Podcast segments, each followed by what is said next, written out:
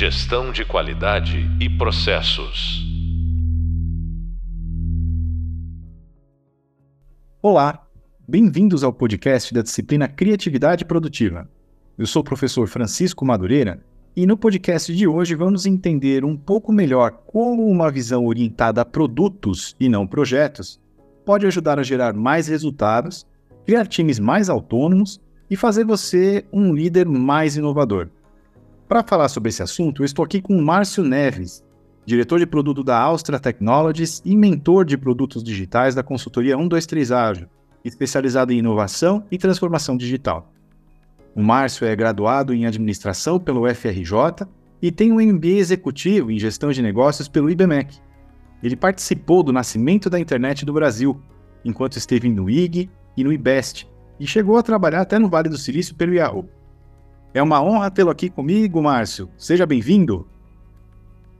Muito obrigado, Francisco. Obrigado pelo, pelo convite. É um privilégio estar aqui é, nesse, nesse bate-papo, nesse encontro. É, fiquei lisonjeado com o fundamento da internet brasileira. Tem gente bem antes de mim. E é, é, eu, de fato, a gente chegou quando tudo era mato. Mas tinha quando nem era terreno ainda. Tem gente que tem gente acha que nem era terreno. A internet era uma floresta. Né? Tem gente que é. navegando descobriu esse continente, né? Mas vamos lá, acho que sua experiência aqui é super relevante e eu queria algumas palhinhas, né? Então, ah, junto dessa da, da, internet, da transformação digital, surgiu essa necessidade de responder cada vez mais rápido às mudanças no mercado, concorrência, inovação disruptiva em todas as indústrias, né? É, e eu queria que você contasse um pouquinho o que, que é a visão de produto e como é que ela pode ajudar nesse cenário. É, vamos lá, pergunta aberta, é, complexa, mas deixa eu pegar uma de N perspectivas aqui para a gente falar. É, quando a gente fala de visão de produto, no fim das contas, é a gente se preocupar em materializar a proposta de valor da da companhia ou a proposta de valor da solução, tendo como ponto de partida o cliente e como é que isso é bom para ele. Né? Hoje, 2023, para muitos pode parecer algo óbvio e que bom que seja.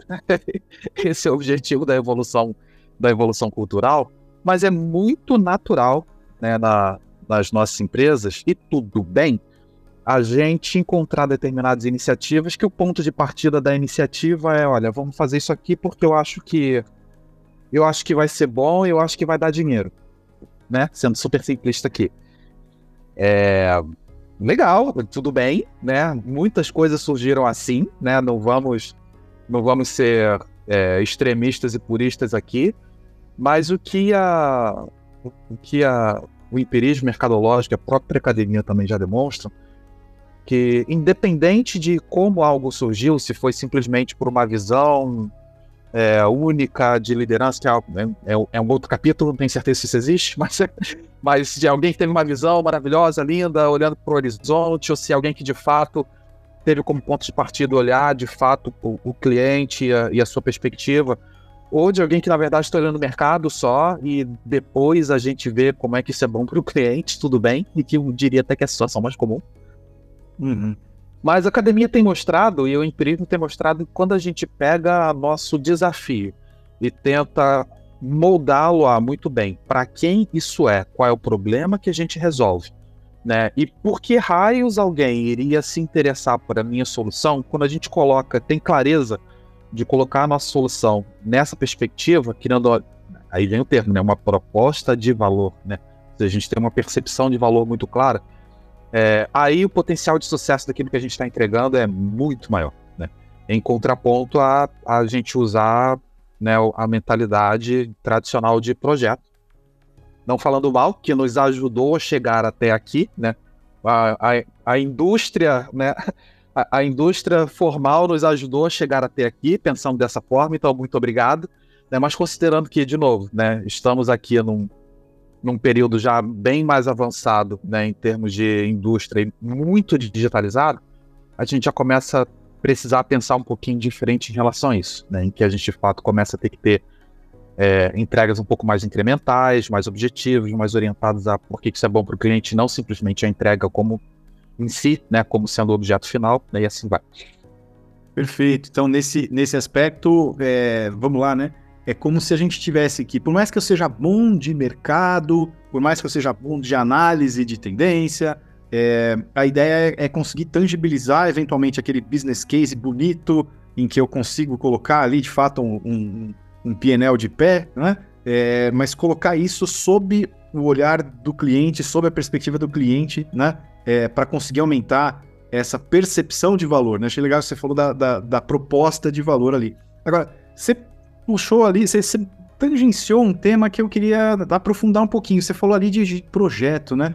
É, tem diferença entre uma visão de gestão de produto para uma visão de gestão de projeto? Que diferenças seriam essas? Olha, respondendo sobre a diferença entre produto e projeto, é, há uma diferença, sim, clara, é, não só em termos de prática, né, ou seja, a forma da gente conduzir as coisas, construir as coisas, mas principalmente também em forma de. Isso muda um pouco a nossa forma de pensar, muda um pouco a mentalidade. E o maior desafio está na mentalidade, tá? Que a gente começa a encontrar nas empresas. É muito mais desafiador a gente se provocar um novo jeito de pensar em como tirar algo do papel do que exatamente, ah, eu vou adotar a metodologia A ou a metodologia B. Vamos lá, qual é a diferença? Quando a gente fala de projeto, é...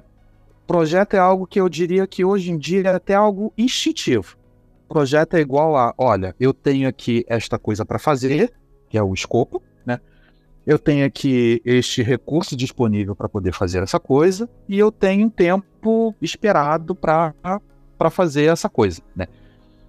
E o, a grande disciplina de gestão de projeto é você gerir essas três coisas, né? É, dinheiro, né, escopo né, e, e o tempo.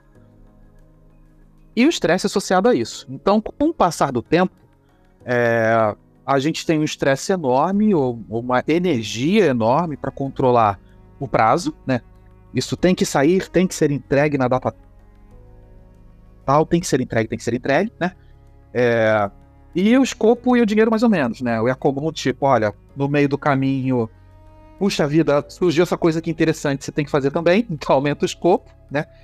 Mas olha, o custo, o custo se mantém o mesmo, tá? Você tem que fazer a tua mágica aí de fazer mais ainda que eu tô trazendo e não mudar o dinheiro. Ah, e mais importante, a data de entrega não muda, tá? Isso aí é o mundo, mundo real de projeto. Uhum. É, Observações à parte, qual é o grande ponto aqui? O que está faltando nessa equação aqui? Está faltando a equação de, muito bem, vamos lá, a gente entregou o nosso, nosso projeto, é, demos o nosso gás aí nos últimos dias, né? Pessoas choram escondidas no banheiro para fazer entrega. Né, aí tem a grande data da entrega, né? E temos os tradicionais e-mails de né, parabéns envolvidos. Só que falta uma coisa. Ninguém perguntou se o objeto do projeto está achando aquilo bom. Ou seja, a definição de sucesso é uma definição interna. Olha, eu acho que isso aqui é bom, tem que aparecer nessa data, e ninguém perguntou se para o cliente que não faz sentido. Né? Então a gente, né, historicamente, começa a ter um monte de questionamento de peraí, peraí. Essa história de projeto me dá uma ilusão de previsibilidade, porque eu tenho, entre aspas, um, um pseudo controle ali de de previsibilidade de entrega, de custo, ótimo, mas depois que eu entrego, depois que eu torrei dinheiro, aquela coisa não dá tão certo quanto a gente espera, né? E eu já torrei o dinheiro inteiro, entreguei um, né, entreguei um, um transatlântico. E o cliente, de repente, só precisava de uma canoa, ele só precisava ir para o outro lado da margem, né? E aí entra a história de produto. Qual é o ponto de produto? Produto a gente tem sempre em vista qual é o problema básico do cliente, como é que a gente começa a resolver o problema do cliente de uma forma mais elementar possível. E com o passar do tempo, a gente vai incrementando, vai sofisticando essa solução e até também sofisticando, inclusive, os outros problemas do cliente que a gente também pode tratar. Isso permite que a gente, olhando no ponto de vista de produto, a gente entregue algo mais simples, né, em primeiro momento, tem uma tendência de ser mais simples. Por ser mais simples, o custo é mais controlado. E por ter um custo mais controlado e ser mais simples, o tempo de entrega também né, tende ou deveria ser né, um pouco mais adiantado em relação ao projeto tradicional. Né? E com isso a gente já de imediato já entrega valor para o cliente. Né? É... obviamente, nem tudo é, é ferro e fogo, né? O céu e a terra, tem determinados contextos que projetos não, ainda serão a forma é, eleita e adequada para conduzir, né? Não vamos ser, de novo, né, questão de extremistas, mas, de novo, considerando o nosso contexto que estamos na sociedade de conhecimento 4/5.0, em que tudo é digital, é, a gente já precisa já se, se, habituar a trabalhar nessa situação de olhar o ponto de vista do cliente primeiro e o que tiver ao nosso alcance para poder simplificar a resolução dele, vamos trabalhar. Excelente, excelente. Ou seja, é, é, quase como que se o meu escopo fosse mais fixo, eu estivesse num universo mais conhecido, eventualmente ainda posso usar ali uma, uma ferramenta é, de gestão mais tradicional de projetos, né? É, agora, se uh, eu estou trabalhando num mundo volátil, num mundo de, de, constante transformação, em que eu preciso responder rápido aí as, as mudanças, essa, essa mentalidade de, de produto, ela acaba sendo mais, mais útil, né? Começando ali pelo cliente. Agora, ouvindo você falar, eu quase começo a pensar que, poxa, será que isso tem a ver com, com práticas ágeis? Será que isso tem a ver com o tal do manifesto ágil? É, produto e o ágil se conversam? Qual, qual é a tua visão sobre isso? Olha, eu entendo que se conversam muito bem. É, eu diria quase que até um casamento, mas são coisas distintas. Né? Ah. Produto é eu ter clareza do que, que eu quero, do que, que eu quero fazer, do que eu quero entregar, tendo como ponto de partida do ponto de vista do cliente, tendo flexibilidade aí em etapas de criação de solução. Isso é, um, é uma coisa, tipo, muito bem entendi o que eu quero entregar, entendi qual é o problema do cliente é, e tenho clareza aqui de etapas e evoluções do que eu tenho que fazer. É, legal. Como é que eu tiro isso do papel, né? Mão na massa, né? Qual é a melhor forma de construir tijolos? Aí entra a questão da agilidade. Porque qual é o ponto aqui da agilidade? É, dependente da, da, dos frameworks, né, mas agilidade como metodologia é como é que eu posso construir, como é que eu posso ter uma forma de trabalho em que me permita ter adaptabilidade, né? Acho que é o primeiro ponto. Junto com a adaptabilidade, algo que me permita fazer é, entregas, né? Ou marcos de entregas em um prazo muito curto, né? Em pequenos intervalos, em uma semana, duas semanas, ou seja, a cada, a cada duas semanas, em geral, né? Eu estou de fato construindo algo minimamente usável. Por mais elementar e simples que seja mas a cada pequeno período de tempo eu estou de fato construindo algo útil e usável para o cliente. É, e junto com isso, eu também começo a ter também esta flexibilidade para aquilo que eu já entreguei há duas semanas, um mês atrás, eu entendendo que preciso de ajuste, eu já ajusto pum, agora, né? Com, com, com o avião em voo. Né? Ou seja, eu consigo ter um tempo de reação muito rápido a ajustes de rota que eu já possa ter. Por quê? Porque eu já estou colocando coisas potencialmente já na cara do cliente, já em termos de mercado. Então isso me permite ter bastante facilidade de. É até um dos pontos de que se fala de do, do, dos 12 valores ali da agilidade, né? Questão de a gente de fato ter um tempo de reação muito rápido, tendo o consumidor né, como ponto de partida. Ou seja, eu erro rápido, mas eu reajo também muito rápido né, a, a minha mudança de curso. E aí, na verdade, isso faz com que você acerte mais rápido também, no final das contas, né? Maravilha. É, e aí, assim, muito tem se falado, é, é, essa coisa de ágil é uma coisa já, é, de certa forma, não é novidade, né? É, e o ágil tá aí, tá, desde pelo menos da publicação do manifesto lá atrás, em 2001. Mais recentemente, nesses últimos anos, a gente tem ouvido buzzword aí, um hype no, no mundo corporativo, as empresas em transformação digital, que é a tal da business agility, né? Ou agilidade de negócios, ou agilidade organizacional, né? Tem, tem alguma coisa de novo nesse buzzword em relação ao, ao método ágil tradicional?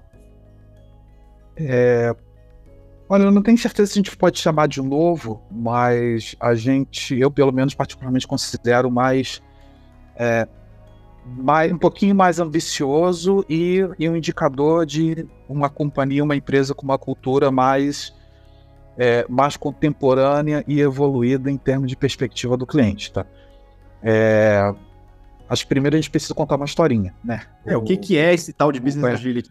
É, é, é, acho que a gente precisa dar um contexto, né? O ágil, né? Primeiro vamos falar da agilidade, né? O manifesto ágil Surgiu lá em 2001, né? É, temos o, o agilemanifesto.org, né? Enfim, que tem lá o mesmo site de 2001, né? Uhum. Quando o manifesto lá foi criado pelos nossos 17 melhores amigos lá na instância de, de esqui em Utah.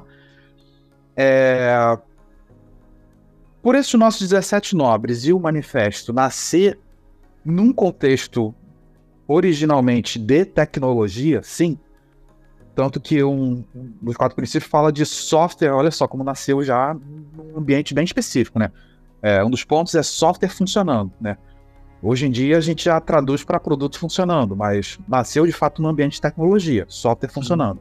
Uhum. Então foi natural nas empresas, enquanto elas estavam em 2001, gente, enquanto elas estavam se digitalizando, né, em termos de companhia, e as suas estruturas de TI barra desenvolvimento estão tá começando a ganhar musculatura, porque estava começando já a perceber que as propostas de valor das empresas passavam por se digitalizar, é, foi natural essas áreas de TI barra digital, barra desenvolvimento, enfim, elas adotarem né, a agilidade como forma de trabalho, né, como forma de construção.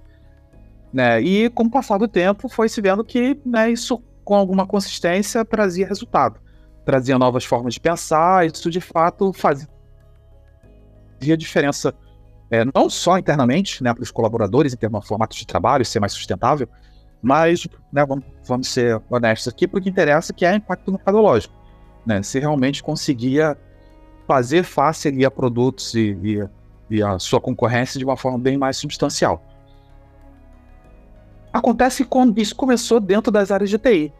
E eu tendo um jeito de trabalhar, que eu vejo ali que a área do meu coleguinha, né, é, parece estar mais sustentável, o cara parece entregar mais resultado, as outras áreas vão começar a se interessar bem. Peraí, o que é isso que você está fazendo aí?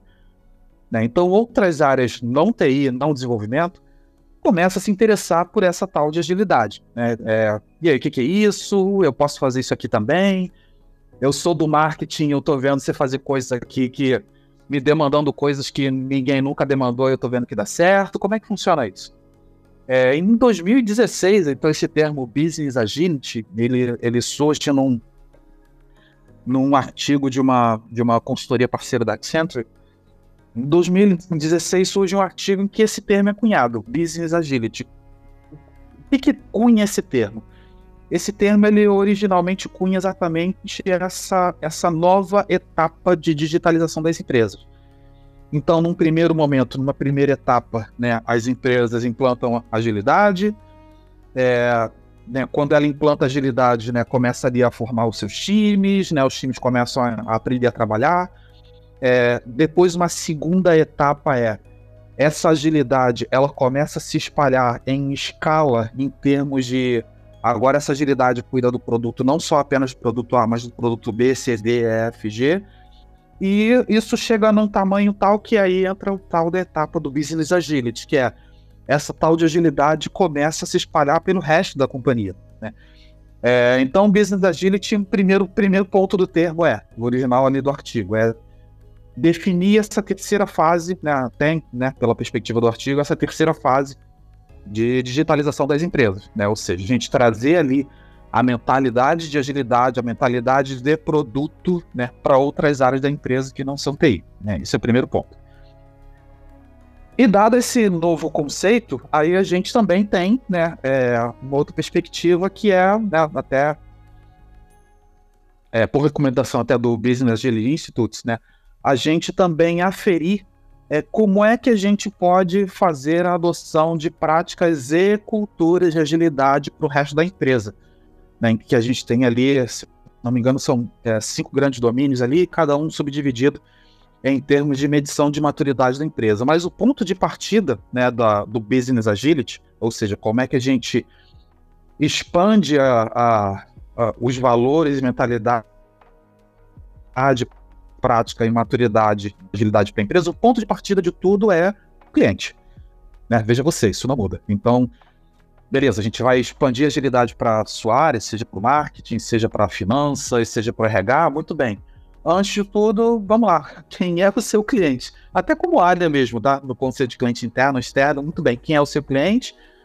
né? O que, que você tem de valor para esse cliente, como é que você enxerga, ou como é que você interage, ou como é que você é, é, absorve né, as necessidades desse cliente no seu dia a dia, nas suas entregas. E a partir daí, né, tem toda aí uma, uma, uma trilha de evolução aí da maturidade do Business Agility. Ah, excelente. Então, no final das contas, é, seria quase como que não, não só levar, né? Se eu entendi direito, não seria só levar a questão da, das práticas ágeis, né? Essa história de sprint, é, é planning, daily meeting, né? Para o resto da empresa, mas também levar essa mentalidade centralizada no cliente, essa mentalidade de produto, correto? E, e, corretíssimo, e na verdade vai muito além do que práticas de, né, do, de, de framework de agilidade, né? Onde a gente vai falar. Então, é, é, quando a gente fala de business agility, é muito além de falar de daily planning, é, é muito maior que isso. Porque a partir do ponto de vista de, ok, vamos repensar qual é a nossa relação diária com o que a gente entende ser cliente, isso parte para outros aspectos de gestão e transformação da própria companhia.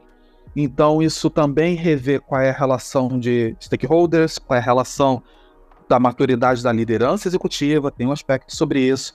Qual é a maturidade sua da relação com fornecedores, da relação jurídica, né, da relação do próprio RH, ou seja, como é que a gestão de pessoas também pensa ou tem uma maturidade de, né, vamos chamar de business agility mesmo, ou seja, esse agility, né, é, passa muito mais, ele expande seu significado muito mais de né, agilidade como framework original de 2001 e mais como que aspectos da companhia a gente precisa evoluir, transformar para que o negócio, né, o negócio, e não só a área A, B, mas o negócio, possa ser um negócio de fato adaptável né, e que crie o máximo de valor para o seu cliente, para o seu mercado. Muito legal, Márcio, muito legal. E te ouvindo falar, eu fico pensando que é, usar essa mentalidade de produto, né, é, usar esse, essa, esse, vamos lá, essa mentalidade, eu vou falar em mentalidade, mas eu entendo que é muito mais que isso, porque envolve práticas, transformação, né, a, o tal business agility, é, se conecta muito com inovação, né? É, como é que você entende que, que é possível, ou se é que, né, não estou falando uma bobagem aqui, mas existe a, a, a possibilidade de, de, de, ver a inovação florescer na empresa de uma maneira mais fácil, usando essa visão de produto, usando Business Agility? Como é que você enxerga essa relação né, de inovação com visão de produto, inovação com Business Agility? Toma, a, a resposta simples e imediata é sim. a resposta completa é um pouco mais complicada e eu, eu, eu, eu não tenho certeza em se eu vou conseguir abordar todos os aspectos dela, tá? É, por que, que, eu falo isso? Porque o primeiro ponto aqui é, é definir o que é inovação, né? É, eu não vou versar aqui sobre as diferentes, é, é, as diferentes dimensões e trilhas ali de inovação, né? Inovação incremental, inovação disruptiva e também já tem outras perspectivas em relação de inovação, mas enfim. É, deixa eu traduzir entre as diferentes escolas de o que é inovação, deixa eu traduzir como é possível a gente permitir que coisas diferentes do que já estão feitas pela companhia surjam de forma orgânica e estruturada dentro da empresa? Pronto. A resposta é sim. Né? É, por quê? Porque um dos aspectos que acaba sendo é, é, muito estimulado, trabalhado e incentivado nessa transformação de business agility é é, primeiro é dar autonomia aí aos colaboradores, né? É, mas obviamente não é uma autonomia responsável, né? Até pensando ali também no Management 3.0, né? as coisas também se, se conversam. Mas é, uma vez eu tendo clareza de quais são os objetivos que a gente tem a alcançar. Um, dois, quais são as limitações de recursos também que a gente dispõe, né? né? E três, eu dando autonomia ao colaborador, dizendo, olha, dado este objetivo que você quer, e essa aqui é a cerca que você tem em termos de atuação, por favor, exponha aí o máximo da sua, da sua competência e habilidade para fazer isso acontecer. Então, quando a gente começa, de fato, a se distanciar um pouco de microgerenciamento, um pouco não, né? Quando a gente, de fato, se distancia de microgerenciamento, e, e um dos aspectos de medição do Business Agility é exatamente esse, né? O quanto você dá autonomia ao seu cliente. Então, a gente já começa a colocar aí o, colaborador, já começa a colocar a companhia num sentido em que ela se sente livre para, de fato, se colocar na aplicação de toda a sua criatividade, toda a sua competência e habilidade em prol de um objetivo que está muito claro. E, e, um objetivo não só em termos de execução, tá? Mas um objetivo até de alvo, né? Em termos de posicionamento, em termos estratégico. É, então você deixa o seu é, você deixa o seu colaborador, né? Você deixa a empresa com pessoas com né, determinada liberdade para trazer ali as soluções para resolver o problema da melhor forma que elas entendem, né, dado o contexto que elas têm que trabalhar. Né. É, então, isso costuma funcionar muito bem. Desafios em relação a isso. Tá? É, o fato de usar também métodos ágeis de gestão, que aí já passa a ser um método de gestão, é uma forma de fazer com que esses pensamentos, essa autonomia, ela seja exercida dentro de uma forma de trabalho, ou seja, é organizado, né? E que se houver desvios ou inadequações, eles aconteçam, aconteçam em menor escala, né? E em menor tempo de correção. Né? Ou seja, se alguma coisa der errado ou vai para um caminho que não é o desejado, né? Os impactos daquilo são infinitamente menores do que em outro contexto. Né? O desafio das empresas para poder isso acontecer, né? que é, é, aquela história, né? Inovação e mudança todo mundo quer, mas ninguém quer mudar. Todo mundo gosta, né? Da mudança, mas ninguém quer mudar, né? Ou seja, a gente quer chegar no objetivo final, né? Mas a gente tem dificuldade de topar, andar a trilha para chegar nesse objetivo final.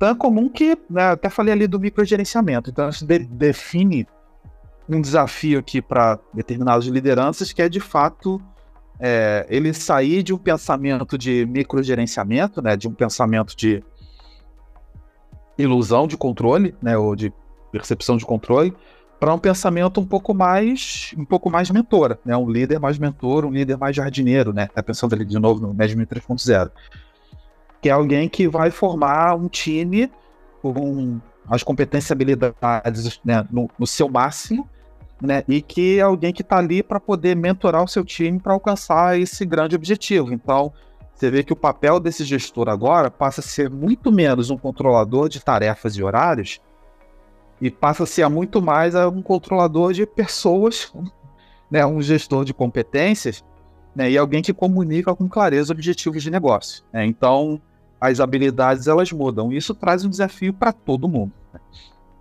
Isso é, isso é fantástico que você trouxe, né? Porque a autonomia é uma chave para a inovação e para a difusão da, da, da, inovação dentro das empresas, né? É, eventualmente, é, eu achei até curioso você falar em, em, em ilusão, né? Do, do, controle. Às vezes eu fico pensando que essa, esse controle não chega a ser ilusão, não. Ele de fato é exercido. Só que aí quando você vê um diretor microgerenciando um time, é, ele está fazendo papel de gerente, ele está fazendo papel de coordenador, às vezes até de um especialista, e, e, nesse cenário o barco fica sem o capitão, né? É isso que você falou de, de colocar ali uma visão de objetivos, uma visão estratégica mais clara, é, esse ponto acaba ficando, esse posto acaba ficando desocupado, né? É, e aí entra o papel da, da liderança, né? É, na tua visão, nesse ambiente de gestão de produtos, nesse ambiente de business agility, se a gente pudesse pensar agora num cenário ideal, se a gente pudesse pensar naquele dream team, né, o, o, a empresa dos sonhos, assim, é, que, que, características, né, é, que você poderia nomear aqui, algumas, né, duas, três características, é, um, um líder deveria ter para, de fato, ser um líder inovador? É, vamos lá, deixa eu, deixa eu dar meu salto de fé aqui, tá? É, eu, eu não tenho certeza se eu acredito em, em, em líderes ou times perfeitos. Eu, eu entendo é, líderes e times que funcionam. Então, é, todo mundo vai ter aí o seu. Isso é um bom princípio, né? O realismo, né?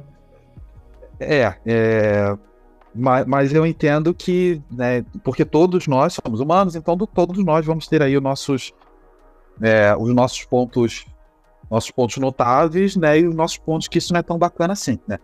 É, trazendo exemplos públicos, pode usar, usar exemplos públicos, né, temos o é, Steve Jobs, para quem né, é, é uma figurinha conhecida, né, quem é um, pouco mais novo, né, é, talvez conheça com, com mais proximidade o seu lado né, visionário, inovador, né?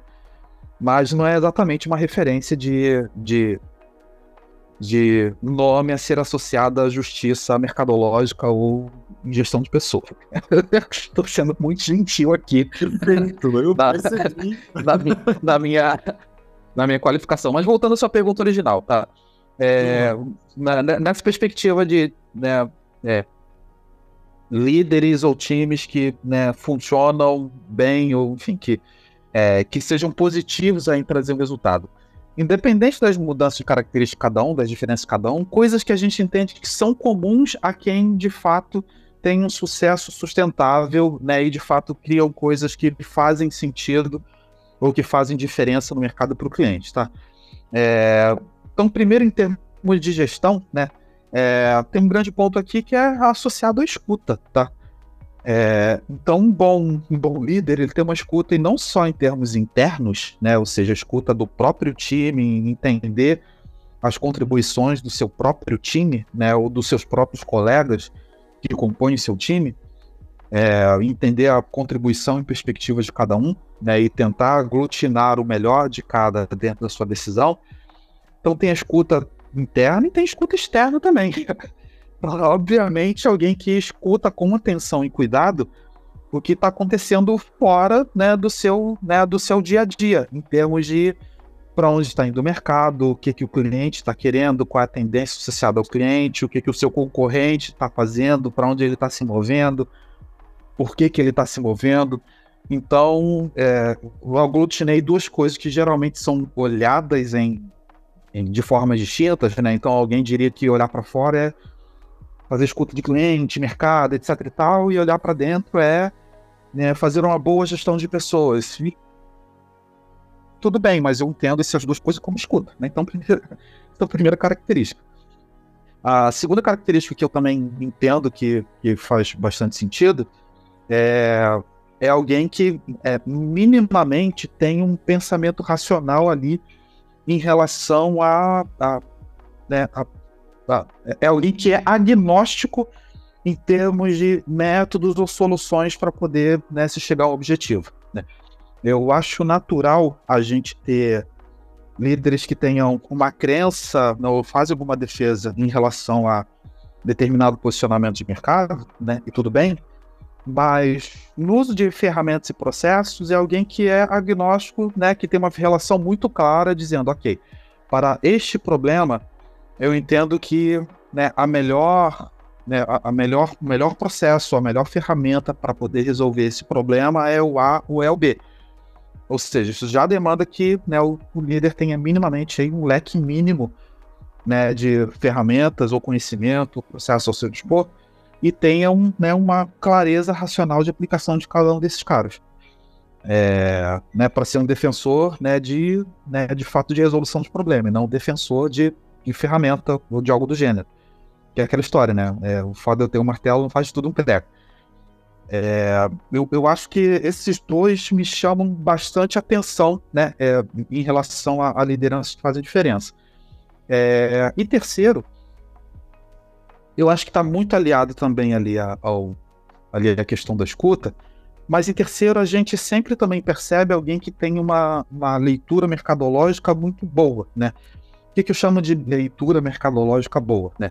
É alguém que é, minimamente está interessado né, nos, nos contextos é, de organização do seu setor e está sempre envolvido, pelo menos, com os grupos setoriais ou algo do gênero. Então, alguém que está sempre envolvido com as associações, instituições, né? O cara que tenta se, atualizar, inclusive trocando ideia com é, até mesmo com concorrentes, né? Em relação a como de mercado, qual é a nova tendência, ou seja, alguém que realmente está olhando, né? Dois pulos à frente em como é que aquele mercado está se, tá se comportando e qual é a sua visão em relação àquilo, né? Porque no fim das contas a gente também precisa é, de alguma forma de ter o nosso sonho, o nosso alvo, né? Para fazer alguma coisa que faça diferença. Super legal, super legal, Márcio. É, e para a gente encerrar aqui, é, que dica você poderia deixar para quem quiser seguir uma carreira voltada à gestão de produto e, e já adotar essa mentalidade de business agility a, a, desde hoje na sua carreira? É, nossa, pergunta. Que, que pergunta é, capciosa, né? Ou difícil, mas vamos lá. Eu entendo, pelo menos, dois caminhos que não são autoexcludentes, podem ser paralelos. O, o primeiro caminho, que é, que é natural e óbvio, é, é exatamente o caminho é, que hoje em dia a gente já, já começa a encontrar de forma um pouquinho mais substancial, né? O caminho de formação. É, então a gente já tem caminhos de, de, de formação conceitual associado à gestão de produto, tipo Product School, enfim. É, é uma forma da gente já começar a ter um, uma, é, um primeiro domínio barra né, uma primeira é, você começar a estar habituado né, com determinadas culturas e ferramentas associadas à gestão de produto. Então, o primeiro caminho é, naturalmente, hoje em dia já temos algumas é, algumas boas, boas referências em termos de, de adestramento em relação ao produto. É, você vê que eu usei a palavra aqui adestramento, mas esse é o sentido correto. Tá? Estou no contexto militar aqui. É, e o segundo é exatamente no dia a dia você começar a se provocar é, naquilo que obviamente está no seu alcance, está no seu convívio, né? você começar a se provocar em, beleza, aquilo que eu estou fazendo, como é que isso aqui se conecta para o cliente disso aqui que eu estou fazendo? Né? Isso aqui é bom para o cara, não é? E você começar né, a se provocar né, dentro do seu círculo, onde está o seu alcance, em como é que isso pode se sofisticar ou pode ter um resultado, né, pode ter sua energia orientados de uma forma né, um, pouco mais, um pouco mais efetiva. É, isso geralmente faz você começar a ser notado né, por alguém que é, começa a pensar de uma forma um pouco mais holística, de uma forma mais ampla. Né? Você pode, de repente, não começar a transformar o mundo no, no, dia, no dia zero, né? Mas você vê que a sua forma de pensar também começa a mudar. Né? Então, tipo, peraí, eu tenho que fazer essa tarefa, mas ela se conecta com todo como. Porque se eu fizer essa tarefa aqui, isso vai mexer no ecossistema do jeito B. E isso vai atingir o cliente desse jeito aqui. A gente tem certeza que é a melhor forma. Então as pessoas começam a perceber que você tem um jeito diferente de pensar e as pessoas começam de fato a te embarcar em questões em momentos mais interessantes. Né? Isso é, costuma também ser um acelerador aí do seu posicionamento da sua carreira. Excelente, Márcio. Bom, gostaria de te agradecer pela participação no nosso bate-papo de hoje te agradecer por compartilhar conosco tua experiência e a tua visão. E agradecer você, ouvinte, que acabou de ouvir o podcast sobre visão de produto e liderança inovadora da disciplina de criatividade produtiva. Confira também os outros podcasts, vídeos e o e-book para aprofundar os seus conhecimentos. Até breve e bons estudos!